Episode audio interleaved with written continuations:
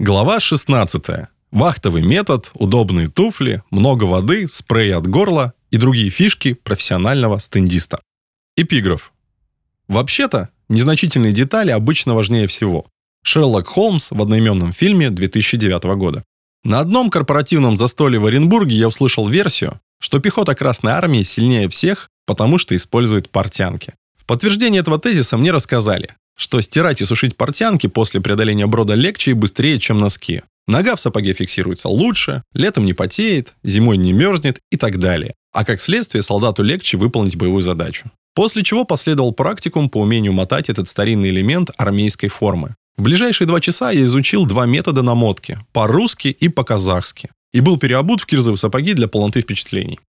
Это лирическое отступление дает возможность обратить наше внимание на мелочи, которые на первый взгляд незаметны, но сильно влияют на эффективность. Сотрудники стенда должны, как международные дипломаты, всегда быть в тонусе и на позитиве. Посетитель не должен страдать из-за того, что наш персонал устал, потух, проголодался или заскучал. Здесь помогают несколько секретов. Первый. Загрузка выставки неравномерна. Наплыв посетителей обычно приходится на интервал с 12 до 16 часов. Ранним утром и перед закрытием активность гостей снижается. Этим можно и нужно пользоваться. Если вы понимаете, что команде из 4-5 стендистов нечем заняться в 10 утра и за час до закрытия, то позвольте кому-то выспаться подольше или уйти с рабочего места пораньше. Но в час пик все ваши сотрудники должны быть на месте. Второй.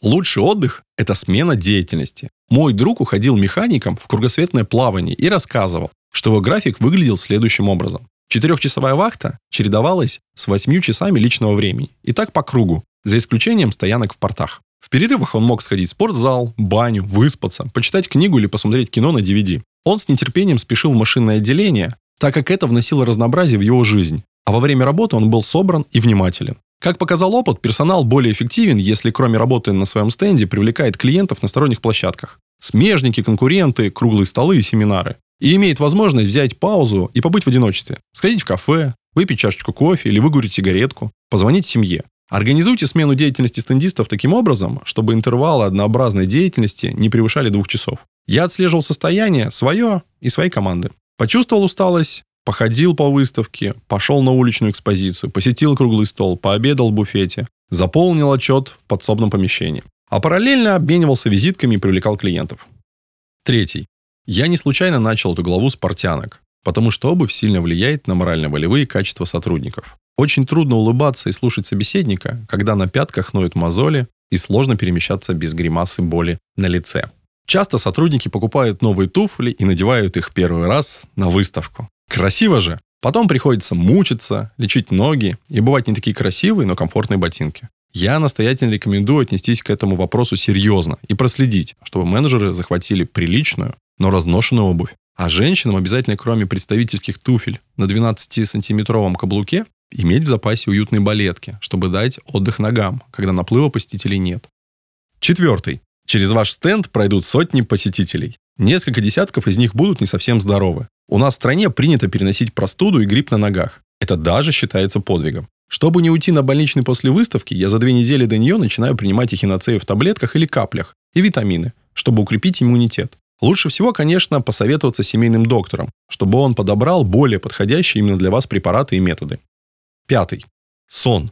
Этот пункт особенно касается ситуации, когда выставка проходит в другом городе. Ваша команда переезжает, например, в Санкт-Петербург из Москвы или в столицу из регионов. Хочется посмотреть достопримечательности, посидеть в барах и ресторанах, обсудить с коллегами впечатления. Что в итоге? Лечь спать получается глубоко за полночь. А утром нужно быть бодрым и свежим, без запаха алкоголя и помятого лица. Приложите все усилия, чтобы вы и ваша команда смогли получить нужное количество отдыха. Помните, наша цель – вернуть и приумножить инвестиции в выставку, а не набраться туристических впечатлений. Шестой. Ларингит. По-другому этот недуг называют болезнью учителей. На выставке нам приходится очень много говорить. С непривычки речевой аппарат может начать давать сбои. Ситуацию ухудшает пересушенность воздуха, летом от кондиционеров, а зимой от обогревательных приборов. Голос может стать надтреснутым, хриплым или даже скатиться до шепота. Поэтому обязательно захватите с собой упаковку спрея от горла и для голоса. Провизор аптеки как-то подобрал мне препарат известной марки, который вернул речь за ночь. Седьмой. Вода. На экспозиции нашей компании мы много двигаемся, находимся в душном помещении, испытываем стресс. Все это становится причиной нарушения водно-солевого баланса. Это приводит к быстрой утомляемости, потере внимания и сонливости. Нам это не подходит. Интересный факт. Если вы обеспечиваете организм достаточным количеством воды, то ваш мозг сможет быстрее думать, лучше фокусироваться и будет более творчески подходить к решению задач. Обеспечьте команде стендистов водопой. Установите кулер или купите несколько упаковок минералки, чтобы сохранить эффективность персонала в течение дня. Восьмой. Энергия и полезные перекусы. У меня есть друг, который бегает марафоны и готовится к триатлону Ironman. Он рассказывал, что во время длительных забегов восстанавливает силы сухофруктами, бананами, яблоками и специальным спортивным питанием. Изотоники, гели, батончики. Эти продукты дают много энергии и не нагружают желудок. Их легко положить в карман или специальную поясную сумку. Выставка – это тоже своего рода марафон, когда режим питания сбит и нет возможности съесть свежий овощной салатик и горячий суп. Поэтому давайте воспользуемся опытом моего друга и сделаем запас изюма, кураги, орехов, яблок и бананов. А вместо специализированного питания подойдет детское фруктовое пюре. Такой способ гораздо лучше потребления килограммов конфет и литров кофе. Выводы. Первый. Обращайте внимание на мелочи, которые могут повысить эффективность работы.